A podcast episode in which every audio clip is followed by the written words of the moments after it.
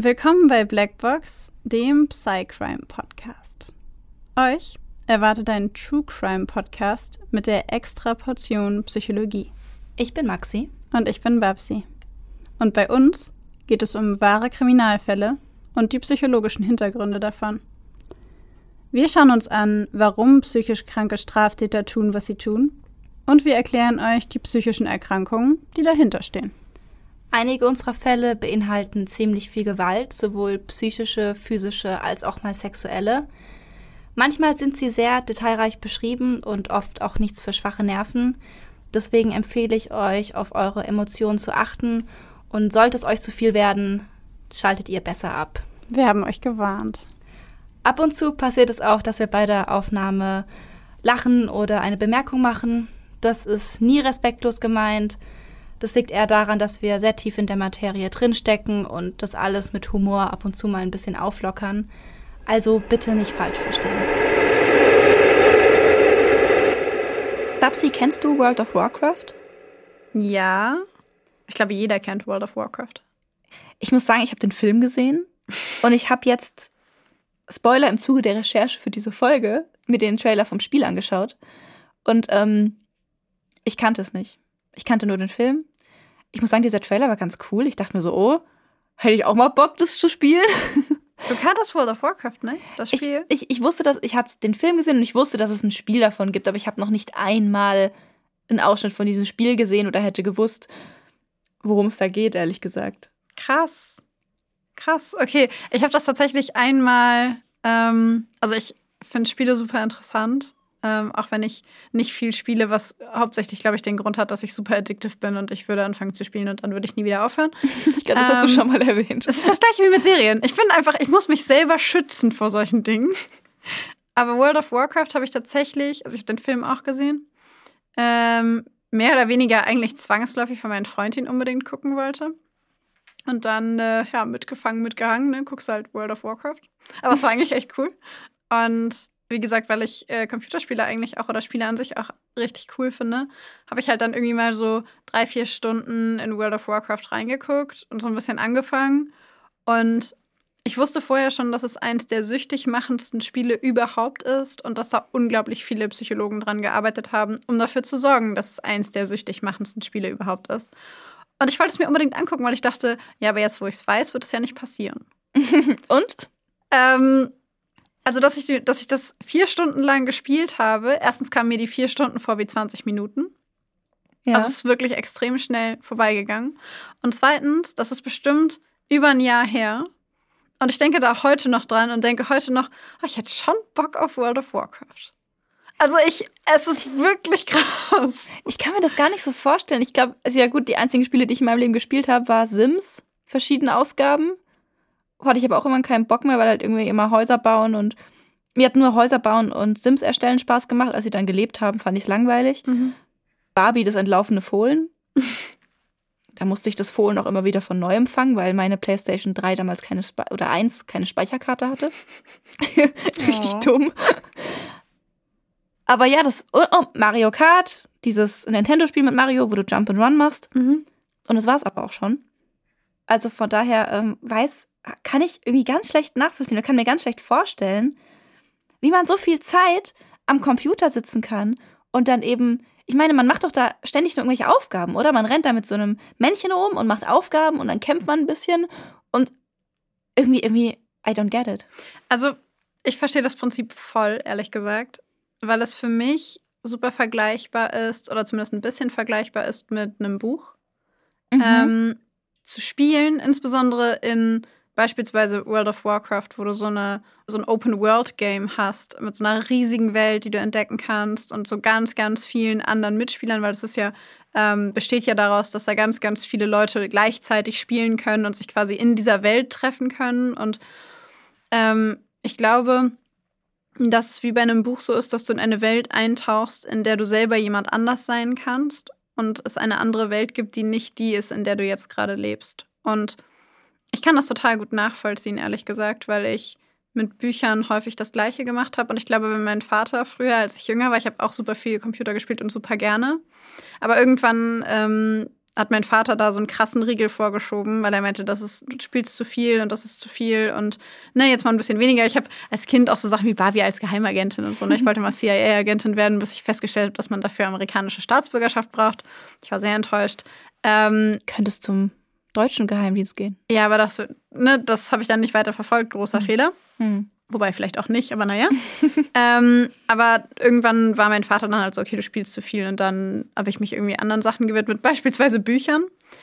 Aber ich verstehe es, kurz gesprochen, weil man sich in eine andere Welt begibt und man in dieser Welt jemand sein kann, der man in dieser Welt nicht sein kann. Und World of Warcraft ist das beste Beispiel dafür, ähm, wie du eine Parallelwelt schaffst, in der jeder alles sein kann und in der jeder alles irgendwie sich angucken kann. Und dann gibt es natürlich noch so ganz smart gemachte Mechanismen, um die Leute darin zu halten. Es gibt ähm, bestimmte Monster in Anführungszeichen, also bestimmte Bosse, die du nur besiegen kannst in einer großen Gruppe, also in einer sogenannten Gilde, heißt das dann. Mhm. Ähm, und das besteht alles aus realen Menschen, die sich dann zusammentun, um diese Bosse zu, zu killen ähm, und dann da irgendwelche Items bekommen oder irgendwie Punkte bekommen und sowas. Und du kannst dich nur weiterentwickeln, wenn du bestimmte Items bekommst, eine bestimmte Menge an Punkten bekommst. Wie bei Pokémon? Ein bisschen. Pokémon habe ich auch richtig viel gespielt. Pokémon habe ich auch gespielt. Am Gameboy. Ewig lange. Genau, so in der Richtung. Aber du spielst halt mit anderen Leuten zusammen. Das heißt, es ist ein soziales Ereignis.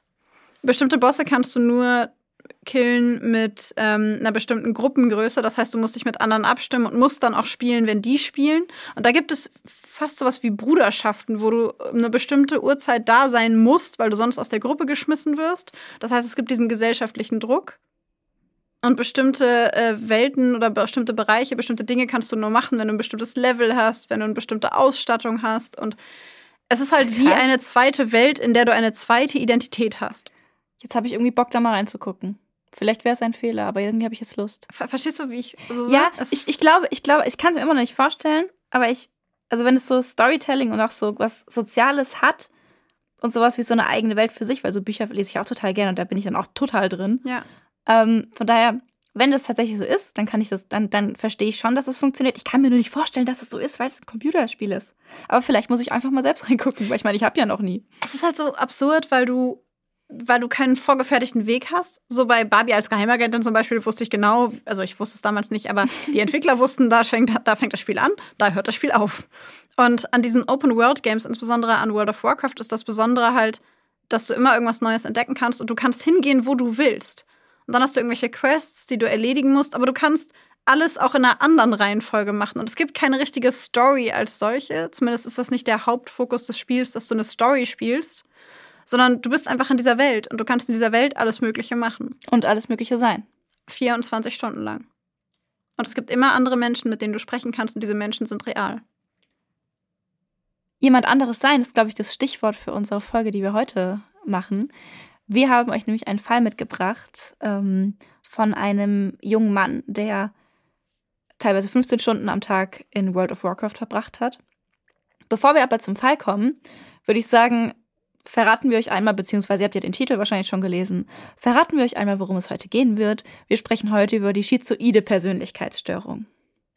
Und ich würde sagen, bevor wir den Fall machen, machen wir erstmal ganz nach Blackbox traditioneller Art. ähm, erstmal Definition, Symptome, Diagnostik. Und ich würde sagen, möchtest du vielleicht mal anfangen, uns grob zu erklären, per Definition, was die schizoide Persönlichkeitsstörung ist? Sehr Gerne. Eine schizoide Persönlichkeitsstörung zeichnet sich erstmal durch ein allgemeines Desinteresse an sozialen Beziehungen und durch eine sehr begrenzte Anzahl von Emotionen in zwischenmenschlichen Beziehungen aus. Ähm, bei Personen, die diese Art von Persönlichkeitsstörung haben, fehlt jeglicher Wunsch nach Intimität und tendenziell sind sie eher gleichgültig gegenüber engen Beziehungen. Also diese Menschen empfinden nur sehr wenig Freude daran, Teil einer Familie oder Teil einer sozialen Gruppe zu sein.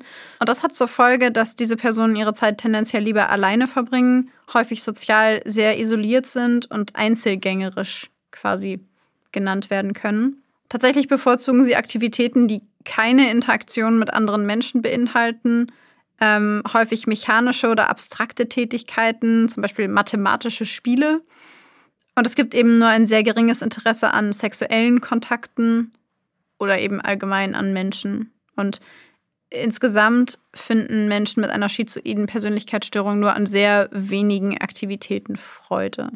Also die schizoide Persönlichkeitsstörung macht zwischenmenschliche Beziehungen, zumindest engere zwischenmenschliche Beziehungen, eigentlich relativ unmöglich. Und sie sind häufig gleichgültig auch gegenüber dem Lob oder der Kritik anderer Leute. Es interessiert sie nicht, was andere über sie denken. Und ähm, nach außen wirken sie halt häufig emotional kalt, sozial ziemlich unbeholfen und oberflächlich. Und bevor jetzt einer von euch denkt, hm, das klingt irgendwie nach mir, mag sein, mag sein, weil ich glaube, es gibt Menschen, die sind ähm, einfach weniger sozial engagiert, vielleicht ein bisschen mehr in sich gekehrt, lieber alleine etc. Aber ihr wisst, dass es bei Persönlichkeitsstörungen ein ungewöhnliches, außerhalb der Norm äh, stattfindendes Verhalten ist. Das heißt, man kann introvertiert sein und äh, das ist völlig in Ordnung. Aber das heißt nicht, dass man eine schizoide Persönlichkeitsstörung hat. Also einfach, weil ich finde, diese Definition liest sich schon so, dass quasi jeder Zweite da draußen sagen könnte, oh shit. ja, nee, total. Das Ding ist ja auch bei Persönlichkeitsstörungen, ich glaube, das haben wir jetzt auch schon ein paar Mal erklärt, dass ja die Persönlichkeit sich auf einem Kontinuum bewegt. Also manche Eigenschaften sind stärker ausgeprägt als andere und man kann sich etwas weiter auf der einen Seite als auf der anderen auf diesem Kontinuum befinden und trotzdem keine Störung haben. Sprich, ihr könnt trotzdem irgendwie jemand sein, der nicht gerne soziale Kontakte, äh, soziale Interaktionen hat, jemand sein, der lieber alleine ähm, sich beschäftigt und dann eben scheinbar in Richtung der schizoiden Persönlichkeitsstörung gehen, obwohl ihr das lange nicht erfüllt, aber eben auf diesem Kontinuum vielleicht einige Eigenschaften habt. Ja. War das gut erklärt? Ja, doch, ich, ich, ich, ich denke schon, ja. Ha, hat, hab das verstanden, das ist schön, weil manchmal, manchmal muss ich sagen, wenn ich was erkläre, habe ich immer das Gefühl, ich rede irgendwie total wirr. Aber wenn ich es dann höre, dann denke ich mir, okay, hat doch Sinn gemacht. Kennst du das? Ja. Es geht mir sehr oft so. Wundervoll, da bin ich nicht die Einzige. genau.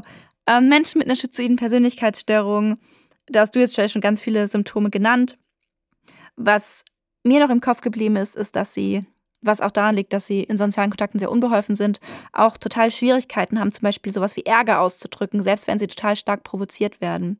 Ich glaube, wir hatten mal irgendwann mal einen Fall, ich weiß es nicht mehr, wo einem Täter, meine ich, der ähm, mit Ärger gar nicht umgehen konnte und es auf ganz komische Weise gezeigt hat und die Familie das aber irgendwie schon total adaptiert hat oder beziehungsweise damit total gut klarkam, einfach ins Bett gegangen ist, weil es war ja normal. Wo wir gesagt haben, das ist schon ein auffälliges Verhalten. Ich glaube, das war eine Folge über das Thema ASS. Ja? Ich glaube. Ich bin mir nicht sicher. Hm. Auf jeden Fall, ich meine, wir haben über sowas schon mal gesprochen, dass da äh, mal so jemand war. Und das ist mir nämlich eingefallen, dass eben Ärger, selbst wenn er ganz stark ist, von diesen Personen nicht richtig oder starke Emotionen nicht richtig ausgedrückt werden können. Sie haben Schwierigkeiten, passend auf wichtige Ereignisse zu reagieren, was auch dazu führt, dass sie manchmal oft einfach passiv erscheinen, dass sie irgendwie einfach nicht reagieren. Und oft scheint es dann auch so, dass sie irgendwie keine Richtung im Leben haben, obwohl das vielleicht gar nicht zutrifft. Was ich total interessant fand, als ich recherchiert habe, war auch, dass ähm, einige Patienten davon berichtet haben, eine Art Schmerz, ob jetzt seelisch oder physisch, weiß ich jetzt nicht, aber äh, eine Art Schmerz zu empfinden bei sozialen Interaktionen. Das finde ich interessant. Das finde ich auch ultra interessant. Das habe ich vorher noch nicht einmal gehört gehabt. Hm. Auf jeden Fall ja. Das habe ich gerade voll aus dem Kontext gebracht. Das ist voll die neue Information für mich. ja, wir lernen auch mal oft was Neues hier. Man lernt nie aus, ne? Das wusste ich gar nicht. Was ich aber wusste, ist, dass die schizoide Persönlichkeitsstörung ist die Persönlichkeitsstörung, deren Symptome über die Zeit stabiler bleiben als bei anderen Persönlichkeitsstörungen. Ein großes Problem noch von der schizoiden Persönlichkeitsstörung ist, dass ähm, die Symptome oder Merkmale, die da eben bestehen, sowas wie emotionale Distanziertheit, ein Risikofaktor für suizidales Verhalten darstellen. Und das mag sich für euch jetzt tatsächlich paradox anhören, dass das so ist, weil wir ja vorhin gesagt haben, dass Menschen mit dieser Persönlichkeitsstörung äh, selber kein Bedürfnis danach haben, keine Freude empfinden, etc. etc. Tatsächlich ist es aber so, dass ähm, diese Menschen sich häufig als irgendwie unbeteiligte Beobachter der Welt empfinden. Also als würden sie einfach nicht dazugehören, als würden sie ein, also auf der einen Seite möchten sie eigentlich gerne ein abgesondertes Leben für sich führen. Auf der anderen Seite haben sie aber im Vergleich zu vielen Menschen in der Gesellschaft, weil sie sich vergleichen, das Gefühl, irgendwie unzulänglich zu sein und dass sie das Gefühl haben oder für sich realisieren, dass sie anders sind als die anderen und immer quasi wie, wie durch so eine Fensterscheibe in eine Bar reingucken und draußen im Regen stehen und da einfach nicht reinkommen. Ja. Und ähm, einige von ihnen sagen über sich selber, dass sie das Gefühl haben, dass sie den Anschluss verpasst haben oder dass sie wie unter einer Glasglocke leben und dass sie ja anderen aus der Distanz dabei zusehen, wie diese ihr Leben leben und sie selber ihr Leben nicht leben können. Und das ist so eine ganz, ich glaube, ein ganz schmerzhafter Konflikt, der entsteht aus dem Vergleich, was machen andere in ihrem Leben, ähm, wie empfinden Menschen in Büchern oder in Filmen Beziehungen, zwischenmenschliche Erfahrungen und wie sehe ich selber das? Und dieser Vergleich führt dazu, dass es dann diese paradoxen Gefühle gibt von einerseits möchte ich ein eigenbrötlerisches Leben für mich selber führen und abgesondert sein und ich bin eigentlich zufrieden damit. Und auf der anderen Seite möchte ich aber irgendwie ein konventionelleres Leben und ich möchte dazugehören, was ein absolut menschliches Bestreben ist. Und das ist eben etwas, das bei vielen der Betroffenen so stark ausgeprägt werden kann, dass sie ja Suizidgedanken bekommen oder auch suizidale Handlungen vornehmen. Ja. Da gab es ja auch, habe ich auch gelesen, äh, ziemliche Kritik oder gibt es immer noch an diesem Konzept der schizoiden Persönlichkeitsstörung nach dem DSM-5 oder dem ICD-10 oder jetzt ICD-11. Dieses Konzept der schizoiden Persönlichkeitsstörung irgendwie zu einseitig gesehen wird. Also dass zum Beispiel, wie wir jetzt gesagt haben, wir haben ja gesagt, ähm, emotional unterkühlt, ähm, Schwierigkeiten in sozialen Kontakten, kein Bedürfnis nach sozialen Beziehungen. Mhm. Und da gibt es einige Psychologen, die sagen, das ist zu einfach gesehen und dieses hat keinen Wunsch nach engen Beziehungen eher als eine Oberflächenerscheinung sehen und darunter sowas vermuten wie eine hohe emotionale Sensibilität für die Reaktion von anderen, also eine Überempfindlichkeit gegenüber Ablehnung oder auch gegenüber Zuneigung. Also sprich wie so ein Schutzmechanismus, den die Betroffenen nicht bewusst wahrnehmen können und deswegen eben dieses Gefühl haben, ich will keine engen Beziehungen. Das bedeutet nicht jetzt, dass es so ist, wie ich das jetzt gerade sage, aber eben es steht in Kritik, dass das ähm, durch diese durch diese Klassifizierung und dieses, diese Symptomliste eben auf dieses hat gar keinen Wunsch danach fixiert ist und eben keine Alternative zulässt.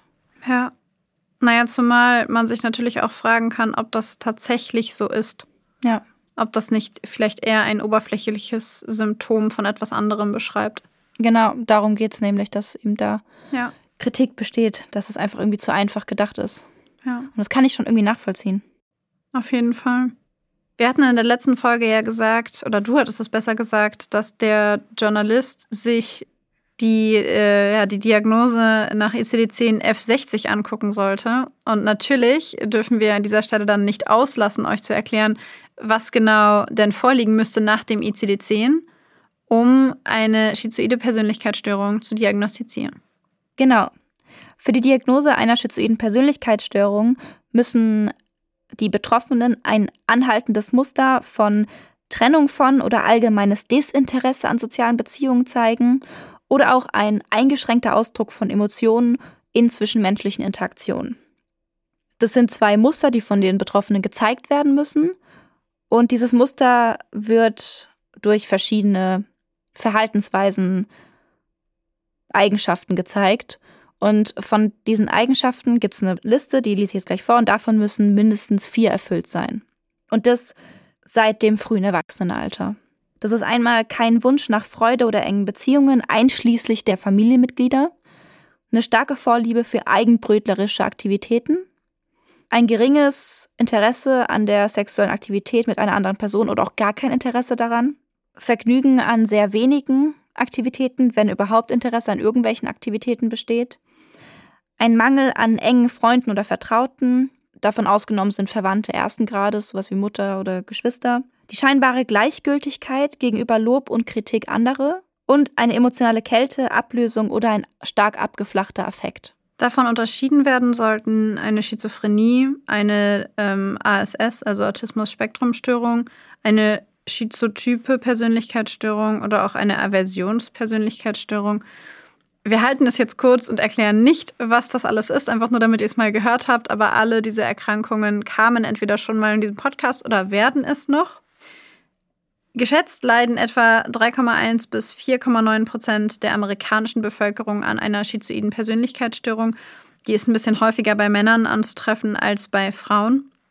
Und sie wird häufiger beobachtet bei Menschen, die in der Familie bereits schizophrene oder schizotype Persönlichkeitsstörungen ja, ähm, oder Störungen an sich aufweisen. Komorbiditäten, also gleichzeitige Erkrankungen, die auftreten, sind sehr häufig, wie bei vielen Persönlichkeitsstörungen, eigentlich bei den meisten. Mhm. Mindestens 50 Prozent der Patienten hatten mindestens eine Episode von schweren Depressionen und viele haben eben auch andere Persönlichkeitsstörungen und am häufigsten sind dabei die Schizotype, die Paranoide, die Borderline-Persönlichkeitsstörung oder die vermeidende. Genau. Wir fassen zusammen, schizoide Persönlichkeitsstörungen, Betroffene zeigen ein geringeres Interesse an sozialen Beziehungen und sozialen Interaktionen, ein hohes Interesse an eigenbrötlerischen Aktivitäten, wenig Freude an generell an Aktivitäten, wenig sexuelles Interesse, wenn überhaupt, und keine engen Beziehungen oder wenig enge Beziehungen. Ja. Ah, und eine ähm, emotionale Unterkühltheit und ein abgeflachter Effekt, also einfach wie so abgeflachte Emotionsausdrücke. Und ich würde sagen, damit fangen wir mit dem Fall an, oder? Ja. Ich glaube, heute bist du dran. Stimmt, ich bin wieder dran. Okay. Der Bildschirm wird hell. Wir sehen eine weiße Fläche, die sich schnell als weiße Wolken am Himmel entpuppen. Wir sind in der Luft, durchbrechen die Wolken in einem Sturzflug und blicken nun aus der Vogelperspektive auf eine Stadt mit runden, türkisfarbenen Dächern und einer massiven Mauer. Doch wir haben keine Zeit, uns die Stadt genauer anzusehen, denn schon schießen von der rechten Seite kleine Feuerbälle auf die Stadtmauern zu. Es scheint, als würden wir einen beginnenden Angriff auf die Stadt beobachten. Die Kamera wechselt, nun befinden wir uns innerhalb der Stadtmauern. Wir sind Teil des Geschehens, wir rennen eine Treppe hinauf, die Kamera dreht sich und wir sehen das blassviolette Gesicht eines Wesens, das an eine menschliche Frau erinnert. Mit langen, spitz zulaufenden Ohren, die unter den blonden Haaren hervorstehen, mit langen, nach außen laufenden Augenbrauen und feuerroten, lodernden Augen. Sie steckt in einer dick gepanzerten Kampfrüstung. Auf ihrem Rücken ist ein Köcher mit Pfeilen befestigt. Grimmig sieht sie in die Ferne und kneift die Augen zusammen.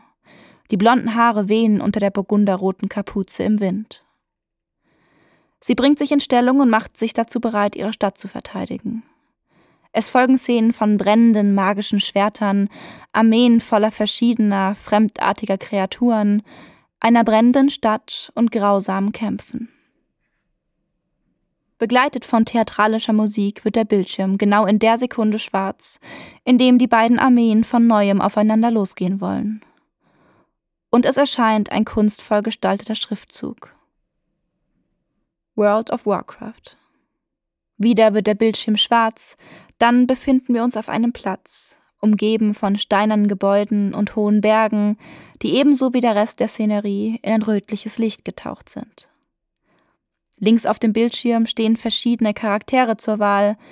Der Spieler kann nun wählen zwischen Charakteren der Horde oder der Allianz. Mensch, Ork, Untoter, Blutelfe, Gnom. Wer willst du sein? Felix R. weiß, wer er ist. In der Welt von Azeroth ist er ein Kämpfer, ein Held, ein Anführer. Täglich kämpft er online Seite an Seite mit anderen Spielern, fast immer ist er der erfahrenste unter den Nutzern. Auch heute ist er wieder derjenige, der die Entscheidungen trifft und seinen Mitspielern Tipps für das Spiel in der Welt von Azeroth verrät. Er wird geschätzt für sein Wissen über diese Welt, wird bewundert für die Ausrüstung seines Charakters, die er sich über die Jahre in Tausenden von Stunden erspielt hat. Als auch diese Schlacht unter seiner Führung gewonnen ist, lehnt er sich in seinem Stuhl zurück und beendet das Spiel. Sein Blick fällt auf die Uhr, schon wieder hat er den ganzen Tag damit verbracht, auf den Bildschirm zu sehen. Doch statt den Computer auszuschalten und sich einige Zeit offline zu gönnen, öffnet er den Internetbrowser und sucht dort nach Pornoseiten. Er klickt sich durch die verfügbaren Kategorien auf der Suche nach dem harten Zeug, am liebsten Filme, in denen Menschen wirklich wehgetan wird. Leider ist das im normalen Internet meist nicht zu finden. Als er nicht fündig wird, schließt er den Browser und wechselt zum Tor-Browser, der ihn ins Darknet führt. Hier findet er endlich alles, was sein Herz begehrt. Gewaltfilme, Pornografie, die Mischung aus beidem. Gezielt sucht er nach Snuff-Filmen. Diese vereinen die beiden Dinge, die er sehen möchte. Zum einen kann er hier den brutalen Sex zwischen zwei Menschen beobachten und zum anderen wird er so Zeuge eines langsamen, qualvollen Todes der meist weiblichen Darstellerin. Während er sich diese Filme ansieht, achtet er ganz genau darauf, welche Reaktionen die Körper der Frauen zeigen.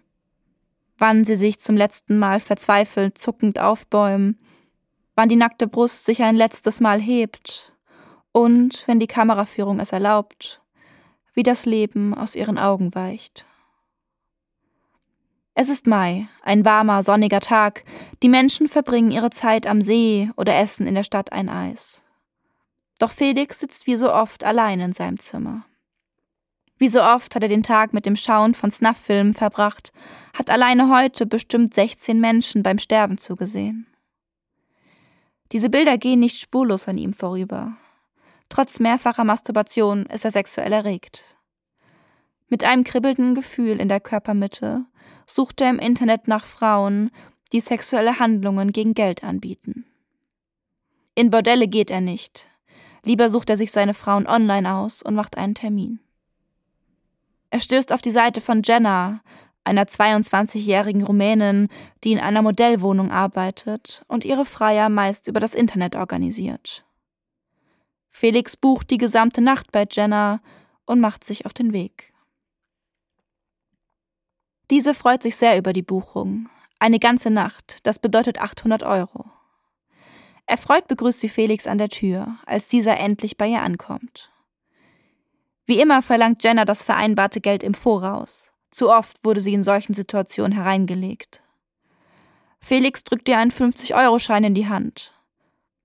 Ungläubig blickt sie ihn an, als er sagt, er wolle erst einmal eine halbe Stunde testen.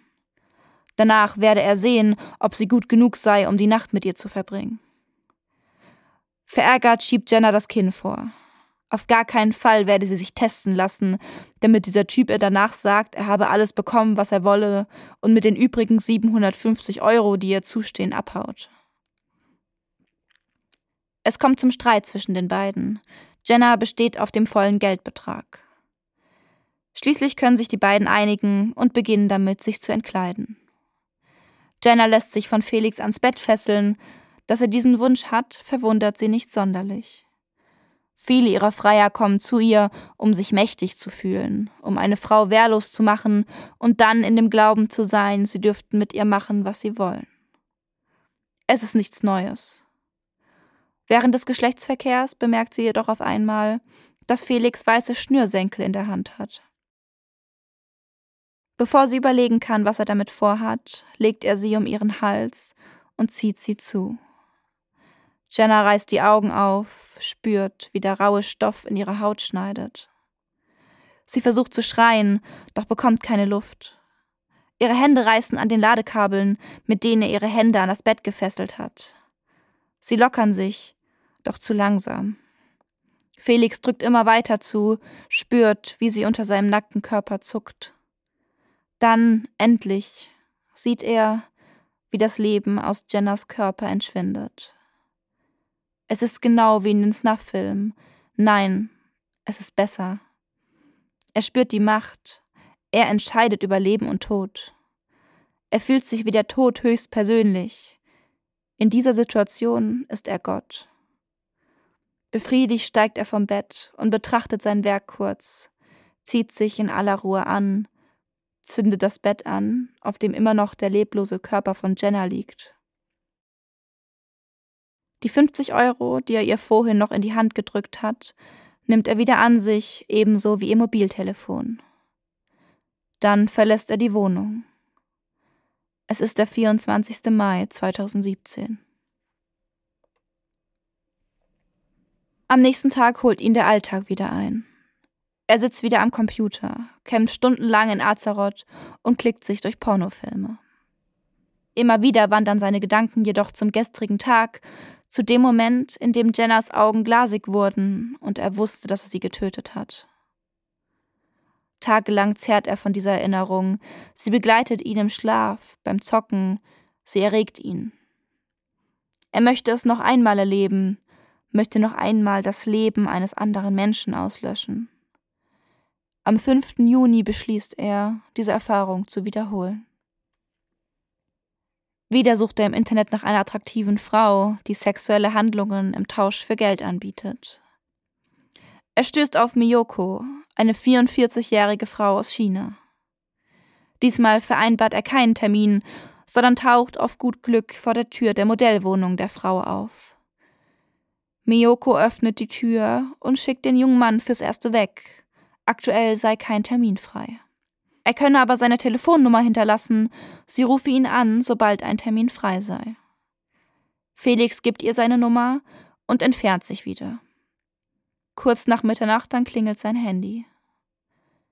Es ist Miyoko. Wenn er noch Lust habe, könne er nun zu ihr kommen. Sofort macht er sich auf den Weg.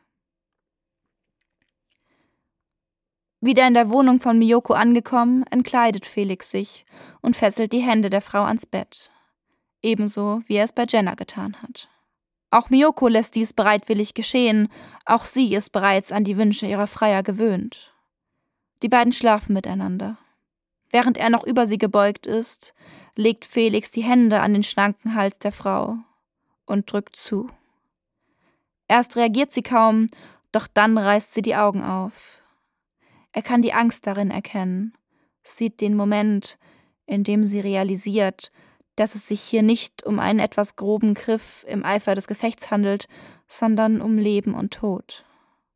Sie schreckt hoch, versucht ihre Hände frei zu bekommen, um damit seine Hände von ihrem Hals zu entfernen. Doch der 21-Jährige ist über ihr, drückt sie mit seinem ganzen Körpergewicht in die Laken und schneidet ihr die Luft ab. Miyoko hat keine Chance. Zu schnell verliert sie das Bewusstsein und sackt leblos zusammen. In dem Glauben, sie sei tot, lässt Felix von ihr ab und durchsucht das Zimmer. Ebenso wie bei Jenna entwendet er auch hier Geld und steckt das Bett in Brand. Dann verlässt er die Wohnung. Am nächsten Tag wird der Leichnam von Miyoko gefunden. Die Polizei wird sofort alarmiert, sind so schnell sie können vor Ort. Sie betreten die Wohnung und haben das Gefühl, das alles schon einmal gesehen zu haben. Vor circa zwei Wochen, als sie im gleichen Viertel die Leiche einer 22-jährigen Rumänin in ihrer Wohnung fanden. Auch sie wurde verbrannt, auch sie wurde ans Bett gefesselt. Und auch sie wurde gewürgt, wie die anschließende Obduktion ergibt. Das Würgen sei bei Miyoko allerdings nicht die einzige Todesursache gewesen. Ausschlaggebend für ihren Tod seien die Folgen des Würgens und das Einatmen der Rauchgase gewesen. In dem Glauben, dass es sich bei den beiden Taten um den gleichen Täter mit hohem Wiederholungspotenzial handelt, wird die 30-köpfige Soko Himmel eingerichtet. Die Beamten verteilen im Nürnberger Rotlichtmilieu Flugblätter in fünf verschiedenen Sprachen, klappern auf der Suche nach dem Täter alle 240 Bordelle in Nürnberg ab. Ohne Erfolg. Die Frauen im Rotlichtmilieu leben und arbeiten nun in der ständigen Angst, das nächste Opfer des unbekannten Killers zu sein. Jeder misstraut dem anderen, man rechnet jederzeit mit dem nächsten Leichenfund.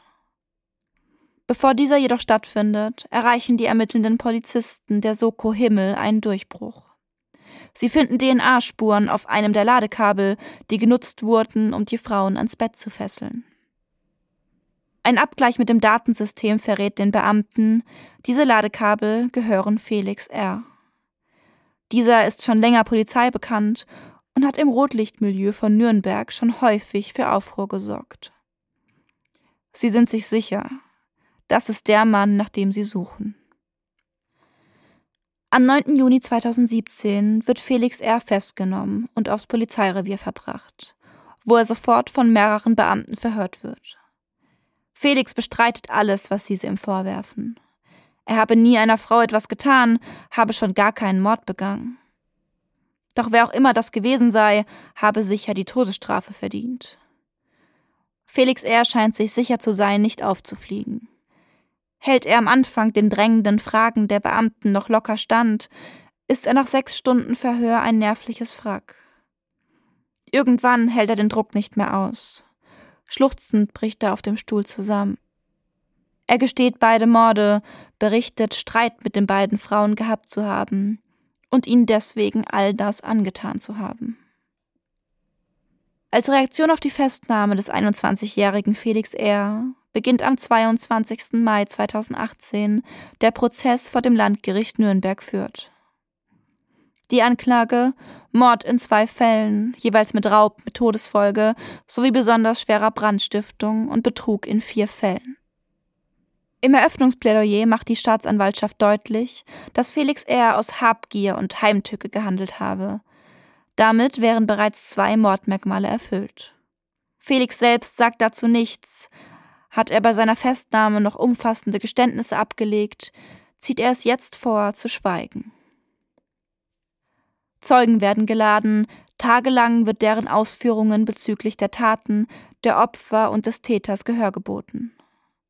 Als eine der Zeugen tritt auch die Mutter des Angeklagten auf. Als sie in den Zeugenstand tritt, sieht man den Schmerz und die Verzweiflung in ihrem Gesicht. Darüber, ihren geliebten Sohn auf der Anklagebank sitzen zu sehen, zu wissen, dass er aller Wahrscheinlichkeit nach zwei Frauen auf grausame Weise tötete. Sie schafft es gerade noch, ihre Personalien zu nennen, dann bricht sie zusammen und verlässt schluchzend den Saal. Sie kehrt nicht mehr in den Zeugenstand zurück, macht stattdessen Gebrauch von ihrem Recht, als Angehörige des Angeklagten zu schweigen. Während auch sein Vater, sein Stiefvater und die beiden Schwestern seiner Mutter sich dafür entscheiden, nicht gegen ihren Sohn und Neffen auszusagen, berichten deren Männer im Zeugenstand über Felix Kindheit, seine Eigenheiten, sein Leben. Sie berichten davon, dass Felix als Kind keinerlei Grenzen gesetzt bekam. Berichten davon, dass Felix beruflich gescheitert sei, weil er nicht imstande sei, sich an Regeln zu halten. Er habe es nie geschafft, pünktlich zur Arbeit zu kommen und könne auch nicht mit Geld umgehen. Sie berichten davon, dass Felix so verwöhnt worden sei, dass er verzogen gewesen sei, dass er schon als Kind böse wurde, wenn er einmal nicht das bekam, was er wollte. Sie berichten davon, dass Felix als Jugendlicher vermehrt auffällig gewesen sei dass er wegen Schlägereien Jugendarrest bekommen habe, seine Mutter bestohlen habe und seinen Stiefvater mit dem Messer bedroht habe. Ob er Freunde gehabt habe? Nein, die habe er nicht gehabt. Er sei ein Angeber, der sich nicht gerne anstrenge, Freundschaften aufrechtzuerhalten. Sie räumen jedoch ein, dass Felix andere schon immer gut manipulieren konnte. In diesem Zuge sei er auch immer sehr auf seine Außenwirkung bedacht gewesen so habe er, als er obdach und mittellos gewesen sei, einen teuren Anzug gekauft. Sein Onkel gibt an, schon immer das Gefühl gehabt zu haben, Felix wolle jemand anderes sein. Sicher habe er auch deswegen bis zu 15 Stunden am Tag am Computer gesessen und gezockt. Nach den Zeugenvernehmungen stellt der psychiatrische Gutachter Michael Wörthmüller seine Einschätzung des Angeklagten vor. Auch er beschreibt die Rolle des exzessiven Spielens in Hinblick auf die psychischen Gegebenheiten des Angeklagten. Felix R. habe sich in die Fantasiewelt von World of Warcraft geflüchtet. In dieser virtuellen Welt erzielte er Bestleistungen und entfernte sich damit weit von dem arbeitslosen, straffällig gewordenen jungen Mann, der er in der Realität ist. Gleichzeitig konsumierte er im Laufe der Zeit etwa 500 Snuff-Videos, Filme, in denen Menschen vor laufender Kamera gequält und getötet werden. Der Angeklagte zeige deutliche Anzeichen einer schizoiden Persönlichkeitsstörung, so Wortmüller. Als schizoide Persönlichkeit sei er ein kühler, distanzierter Charakter, dem es an Gespür für andere Menschen fehle. Zusätzlich vermutet Wörthmüller neben diversen anderen Persönlichkeitsstörungen eine sexuell sadistische Störung. Alle Störungen hätten jedoch keinerlei Einfluss auf die Schuldfähigkeit des Angeklagten. Felix R. sei voll einsichts- und steuerungsfähig gewesen. Es sei zu erwarten, dass er in Zukunft erhebliche Taten nach dem gleichen Muster begehe. Der Einschätzung des Sachverständigen folgend ergeht am 25. Juni 2018 das Urteil im Namen des Volkes. Lebenslange Haft mit Anordnung der Sicherungsverwahrung. Ich finde, das ist einer von den Fällen, die so ein klassischer, das fühlt sich für mich an wie so ein klassischer Blackbox-Fall. Irgendwie schon, gell? Das ist so, also ich saß ja hier im Studio, ihr müsst euch das so vorstellen, es liest ja immer einer von uns. Und ich saß im Studio und hatte die ganze Zeit über die Augen zu und habe einfach diese Szenerie an mir vorbei fließen lassen und habe mir so meine Gedanken dazu gemacht. Und ich finde, es ist einfach so ein Blackbox-Fall, weil so viele psychische Komponenten, psychologische Komponenten damit reinspielen in so eine Entwicklung. Und ja, irgendwie die Entwicklung sich auch so, die ist so bilderbuchpathologisch. Ich weiß nicht, wie ich das anders sagen soll.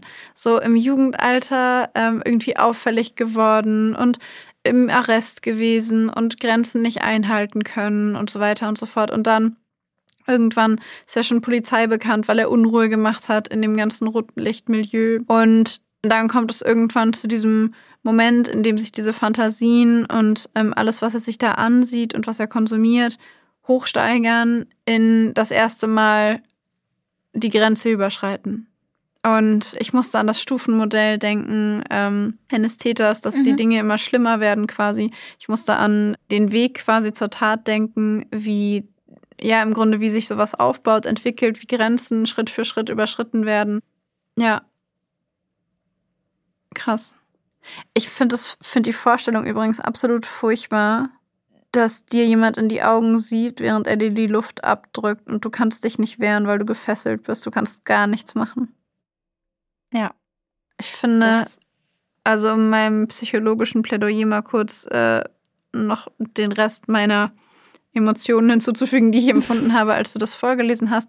Ich finde diese Art und Weise, jemanden zu töten, ihm dabei in die Augen zu sehen und du liegst da und du bist gefesselt und du kannst dich nicht wehren, du kannst gar nichts machen, finde ich unglaublich bestialisch. Ja.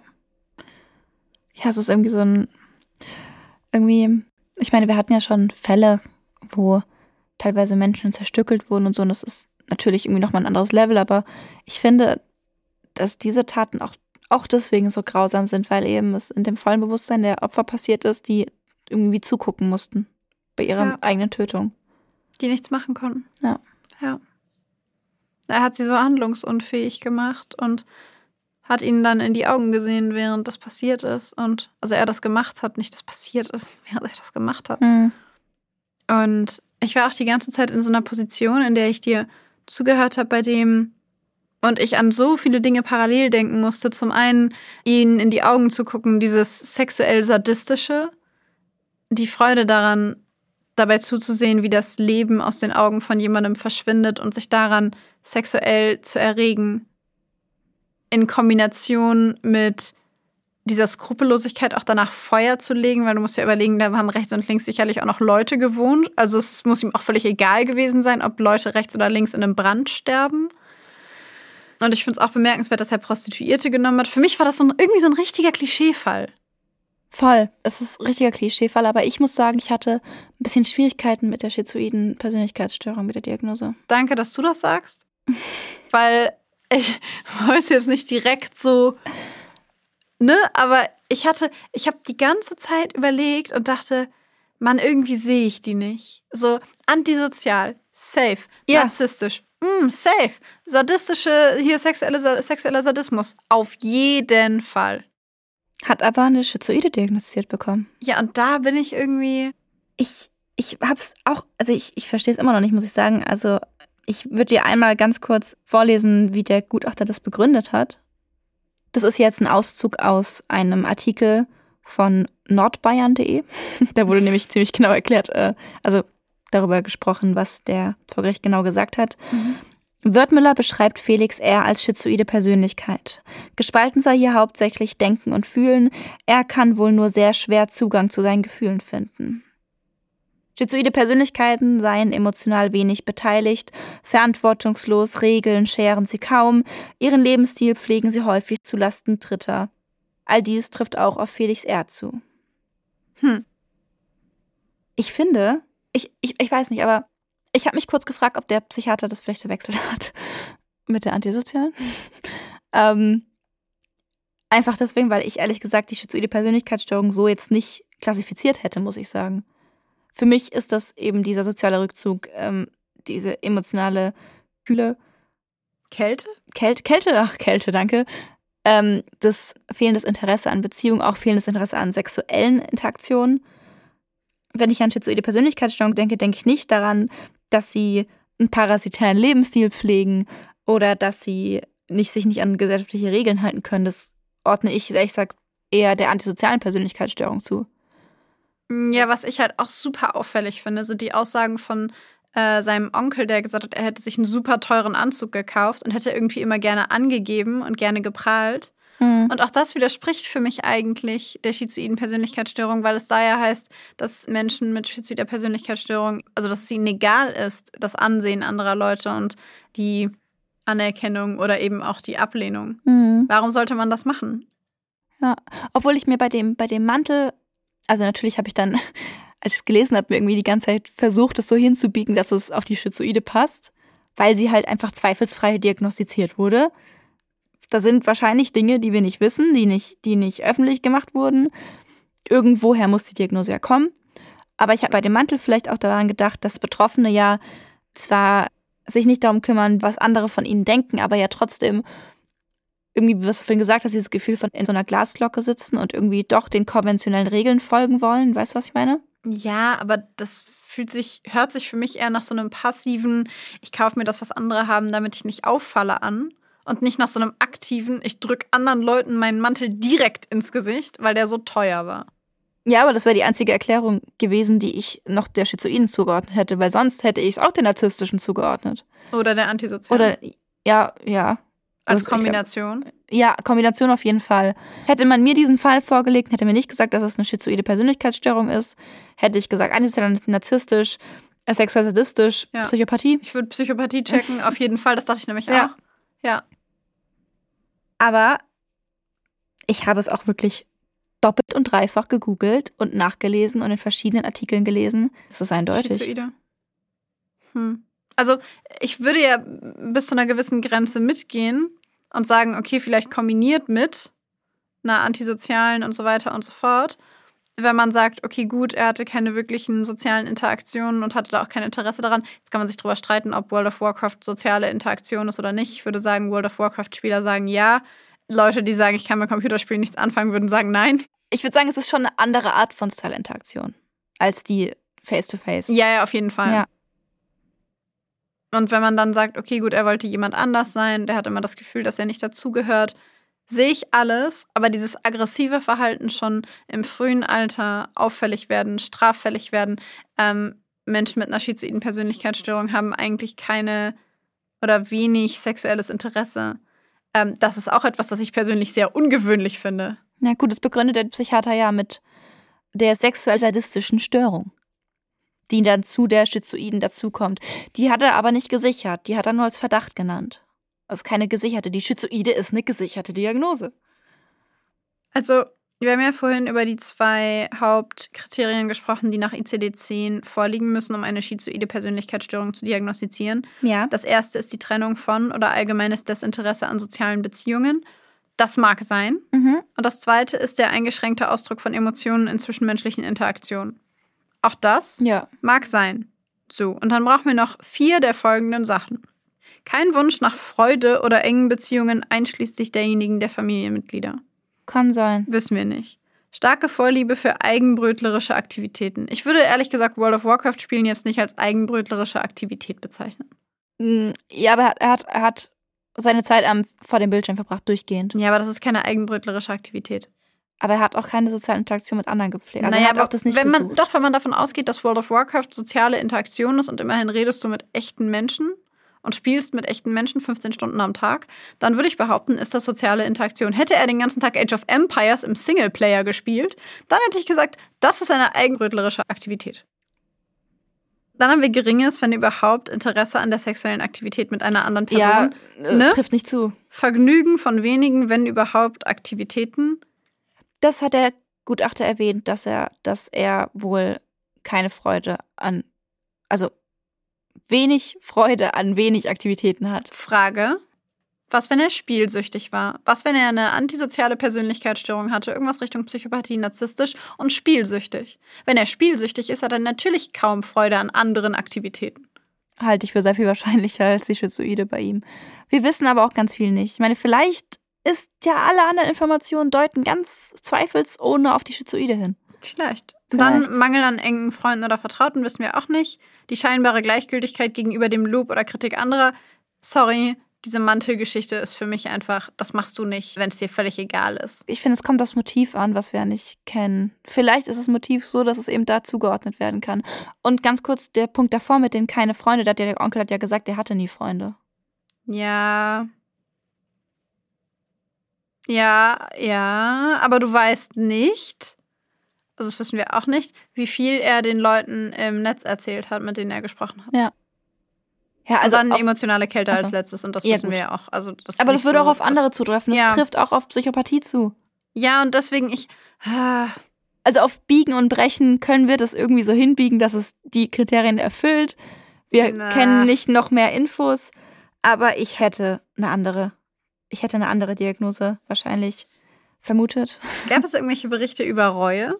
Witzig, dass du fragst. Nicht wirklich über Reue, aber ich bin auf einen Artikel gestoßen, in dem von einem Vorfall berichtet wurde, der drei Wochen nach seiner Inhaftierung stattfand, wo er ähm, eine junge Gefängnispsychologin als Geisel nehmen wollte. Er hatte in seiner Zelle, hatte er mit Gummibändern irgendwie, ähm, oder mit Schnürsenkeln, ich weiß nicht genau, was es war, hat sich auf jeden Fall da irgendwas mitgehen lassen Immer und diese hat Schnürsenkel. immer diese Schnürsenkel und hat da an sein Bett irgendwie schon so geknotet gehabt, als ob man, also damit hätte er jemanden fesseln können und hatte wohl die Absicht, diese Gefängnispsychologin, zu der er auch regelmäßig gegangen ist, dann, er wollte, dass sie ihn zur Zelle begleitet, wie ich das verstanden habe. Und da hatte er wohl die Absicht, sie dann mit reinzuziehen und sie als Geisel da drin zu halten. Und wir unterhalten uns immer noch über die schizoide Persönlichkeitsstörung. Ja. Und äh, jetzt hat er äh, nämlich deswegen noch ein Verfahren am Hals wegen erpresserischem oder Versuch von erpresserischem Menschenraubs. Und diese junge Gefängnispsychologin ist raus aus dem Dienst. Also die kann jetzt nicht mehr da arbeiten. Also von, äh, so wie ich das verstanden habe, aus eigener Entscheidung.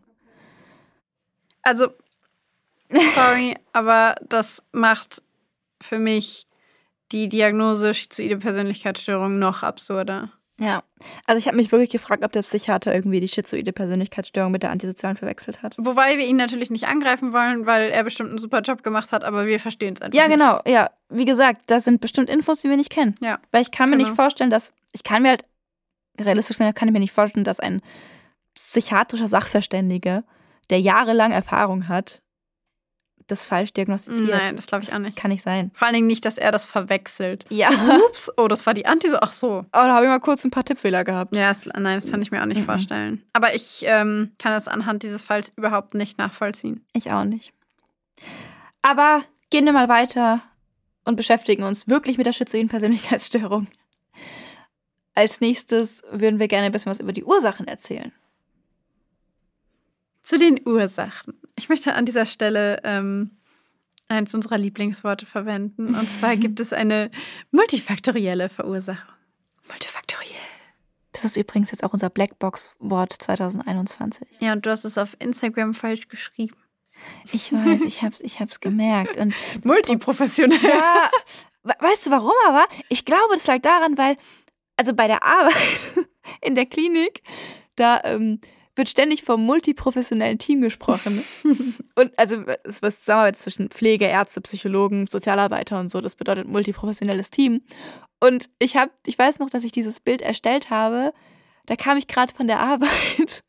Und an dem Tag hatten wir, glaube ich, eine Supervision oder so. Und da ging es um das MPT, also das multiprofessionelle Multiprofessionelle Team. Und ich glaube, ich war halt noch kognitiv so in dieser Supervision drin und in diesem ganzen Reden über dieses Team, dass dann multifaktoriell zu multiprofessionell wurde. Und das Ding ist, ich kann das ja im Nachhinein nicht verändern, weil das ein festes Bild ist. Sondern müsste ich es neu hochladen. So, neu bearbeiten.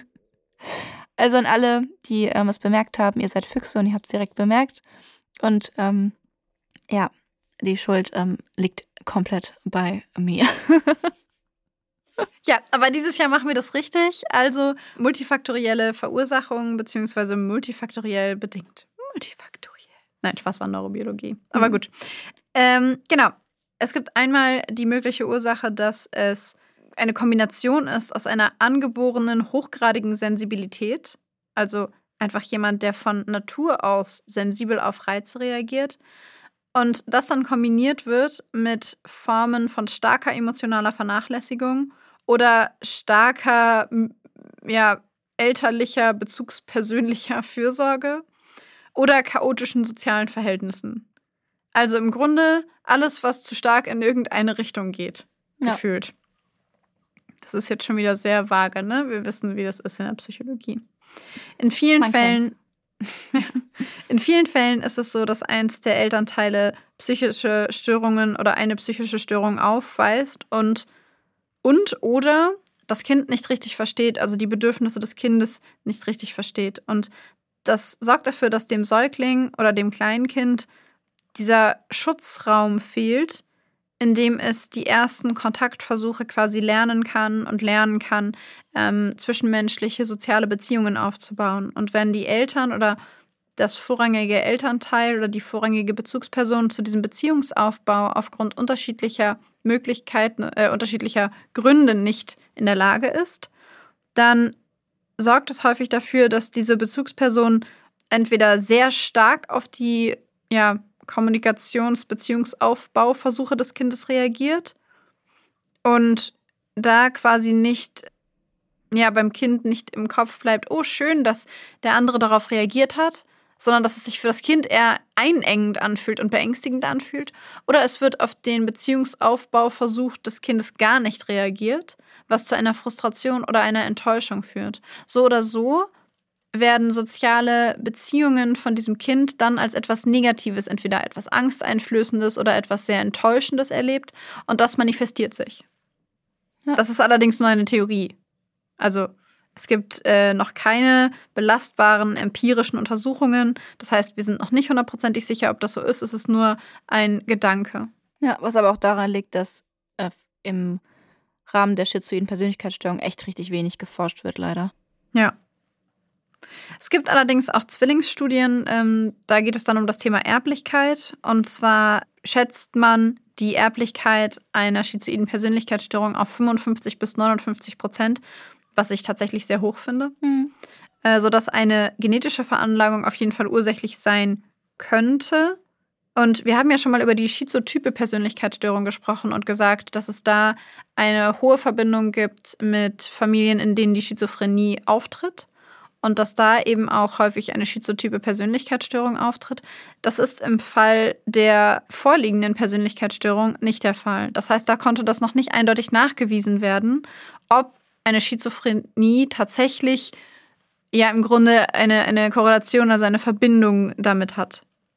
Und andere Beobachtungen legen die Überlegung nahe, dass es biologische Faktoren gibt, die daran beteiligt sind, beispielsweise ein reduziertes Körpergewicht bei der Geburt oder Frühgeburtlichkeit, also Frühchen, ähm, Mangelernährung vor der Geburt als Risikofaktor. Und es gibt tatsächlich auch Patienten oder Menschen, bei denen sich eine schizoide ja, Akzentuierung, schizoide Verhaltensweisen gezeigt haben nach einer Kopfverletzung. Also es muss auch irgendeine neuroanatomische Ursache geben. Welche genau das ist, ist aber bisher noch nicht eindeutig erforscht. Genau. Ähm, die Menschen, die von einer schizoiden Persönlichkeitsstörung betroffen sind, wenn es jetzt nicht im Rahmen von einer Kopfverletzung entstanden ist, diese Menschen zeigen die Eigenschaften oder Symptome einer schizoiden Persönlichkeitsstörung bereits seit der frühen Kindheit oder Jugend. Wir haben ja auch vorhin gesagt bei der Diagnostik, dass die Symptome bereits seit dem frühen Erwachsenenalter bestehen müssen, mindestens. Und erste Anzeichen für dieses Verhalten können die meiste seiner Zeit alleine verbringt und geringe Schulleistung zeigt, obwohl eigentlich hohes Potenzial da ist. Ich meine, mich zu erinnern, dass es auch häufig schon bemerkt wurde, dass Menschen mit schizoider Persönlichkeitsstörung auch einen durchschnittlichen bis überdurchschnittlichen IQ aufweisen. Darüber weiß ich ehrlich gesagt nichts. Ich würde es nicht meine Hand dafür ins Feuer legen, aber das habe ich irgendwann mal gelesen. Okay. ähm, zurück zu den Kindern. Dieses Anderssein kann leider logischerweise zu den Hän zu Hänseleien oder schlechten Beziehungen zu Gleichaltrigen führen. Und aufgrund von diesen mangelnden sozialen Fertigkeiten und natürlich auch diesem fehlenden Wunsch nach ähm, romantischen Beziehungen, sexuellen Erfahrungen haben diese Menschen meist wenig Freundschaften, wenig Beziehungen. Im Erwachsenenalter heiraten sie seltener, sind oft kinderlos und leben oft allein oder noch bei den Eltern. Generell ist über den Verlauf aber jetzt auch wieder empirisch nicht wirklich sehr viel bekannt. Also man kann nicht sagen, die Wahrscheinlichkeit ist so und so, dass es so läuft, weil eben da zu wenig geforscht wird.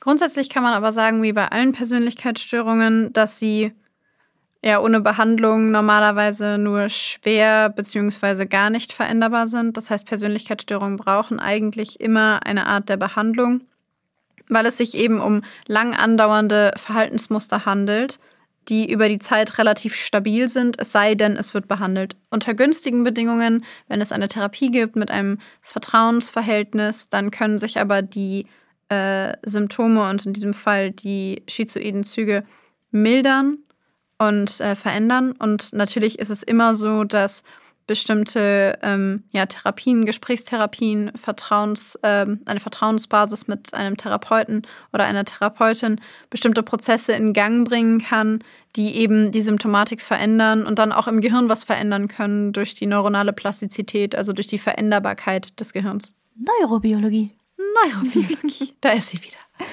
My love. Always. Damit kommen wir auch schon zur Therapie, beziehungsweise zur Behandlung der schizoiden Persönlichkeitsstörung. Ich musste gerade so krass an Cold Mirror denken. Das war auch Cold Das war Mirror. richtig Cold Mirror gerade. My love always. Ja. Credits an Cold Mirror. Beabsichtigt. Achso, weil für diese Werbung werden wir nicht bezahlt. Aber der Podcast, den sie macht, ist wirklich gut. Wir sind Fans. Wir sind richtige Fangirls. Ja. ja. Zurück zur Therapie. Die Therapie der schizoiden Persönlichkeitsstörung ist grundsätzlich immer die gleiche wie bei allen anderen Persönlichkeitsstörungen. Ähm, da wird jetzt aus dem Stegreif äh, Psychoedukation gemacht, es werden Sozialkompetenzen wird trainiert, es werden Einstellungen bearbeitet, Denkmuster umstrukturiert. Bei Personen mit schizoider Persönlichkeitsstörung ist es aber häufig ein bisschen schwerer als bei anderen eine enge Beziehungen aufzubauen, weil eben, wie wir schon gesagt haben, enge Beziehungen für Menschen mit schizoider Persönlichkeitsstörung eher schwierig sind. Das ist ein bisschen wie bei der narzisstischen Persönlichkeitsstörung, bei der es schwierig ist, etwas zu therapieren, von dem der Therapierte der Meinung ist, er hätte kein Problem. Genau. Ja. Ja, das sehe ich auch bei meinen schizophrenen Patienten. Das ist wirklich schwer, wenn sie dir sagen, sie sind gesund. Keine Krankheitseinsicht. Und ja. genau, bei der schizoiden Persönlichkeitsstörung ist das Problem eben, eine vertraute Beziehung zu jemandem aufzubauen, der keine vertrauten Beziehungen aufbauen kann. Genau. Ja. Grundsätzlich liegt der Schwerpunkt bei dieser Psychotherapie dann auf der Ausbildung von sozialen Fertigkeiten, ähm, dann zum Beispiel mit sozialen Kompetenztrainings ähm, im Sinne von, keine Ahnung, Rollenspielen, in denen man übt, wie man Menschen anspricht, wie man in bestimmten Situationen sich verhält, was man sagen kann. Da gibt's auch kognitive Verhaltensansätze, also komplette Manuale mit Trainings, was man da machen kann. Und was auch noch ähm, vor allem in der kognitiven Verhaltenstherapie gemacht wird, ist typische automatische Gedanken zu identifizieren, was bei der schizoiden Persönlichkeitsstörung teilweise auch schwer ist, ähm, weil es diesen Menschen aufgrund dieser empfunden, nach außen empfundenen Unterkühltheit auch schwerfällt, ähm, irgendwie spontane Gedanken zu identifizieren. Da ist eben aber die Kunst, diese Gedanken, die die Person finden kann, rauszufiltern und die eben dann gemeinsam mit dem Patienten zu bearbeiten. Was ich noch interessant finde zum Abschluss ist, dass ähm, bei der schizoiden Persönlichkeitsstörung die Menschen, die eine Therapie aufsuchen, meistens die sind, die nur eine mäßig ausgeprägte Form haben. Die mit einer sehr schweren Form sind normalerweise nicht die, die zu einer Therapie kommen. Also eigenmotiviert. Das finde ich ehrlich gesagt nicht so überraschend. Nee, aber interessant. Auf jeden Fall interessant. Auf jeden Fall interessant. Ja. Hm. Ja. Und damit sind wir mit der Therapie nach der traditionellen Blackbox-Art am Ende der heutigen Folge angekommen. Wir hoffen, euch hat unsere heutige Folge gefallen. Wenn ja, dann gebt uns gerne fünf Sterne überall da, wo ihr uns bewerten könnt. Das geht übrigens seit neuestem auch bei Spotify. Ja, das haben wir bisher ganz vergessen zu sagen. Ja. Aber ihr habt trotzdem alle schon ganz fleißig bewertet. Wir haben uns sehr gefreut. Vielen Dank dafür. Also, wenn es euch gefällt, gebt uns gerne fünf Sterne. Und ähm, ja, wenn ihr Fragen habt, Rückmeldungen habt, Anmerkungen habt, Wünsche, Sorgen, Ängste, Nöte, Spaß. Aber wenn es noch irgendwas gibt, das ihr uns sagen wollt ähm, oder es irgendein Thema gibt, das ihr euch wünscht, dann schreibt uns gerne auf Instagram. Da heißen wir Blackbox der Podcast, alles klein und zusammengeschrieben. Oder schreibt uns eine E-Mail an blackboxderpodcast.gmail.com. Wundervoll. Und mit dieser Aufforderung, Schrägstrich Eigenwerbung, würde ich sagen, schließen wir die heutige Folge ab, oder? Ja. Und sagen euch nur noch Tschüss.